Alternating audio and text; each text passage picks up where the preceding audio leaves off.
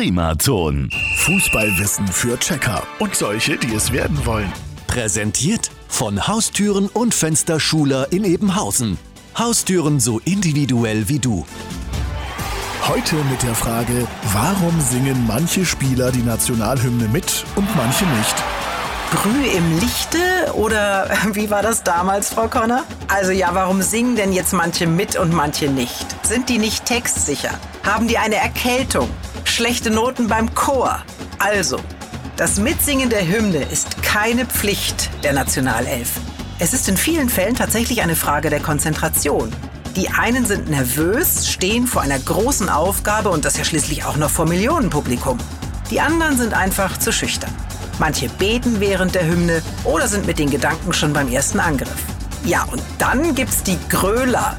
Die singen tatsächlich lauthals mit. Mal richtig oder auch mal richtig falsch. Egal. Frau Conner weiß mittlerweile auch, dass es Blü im Glanze heißt. Ganz bestimmt. Und morgen gehen wir an die Taktiktafel. Fußballwissen für Checker und solche, die es werden wollen. Präsentiert von Haustüren und Fensterschuler in Ebenhausen. Haustüren so individuell wie du. Primaton.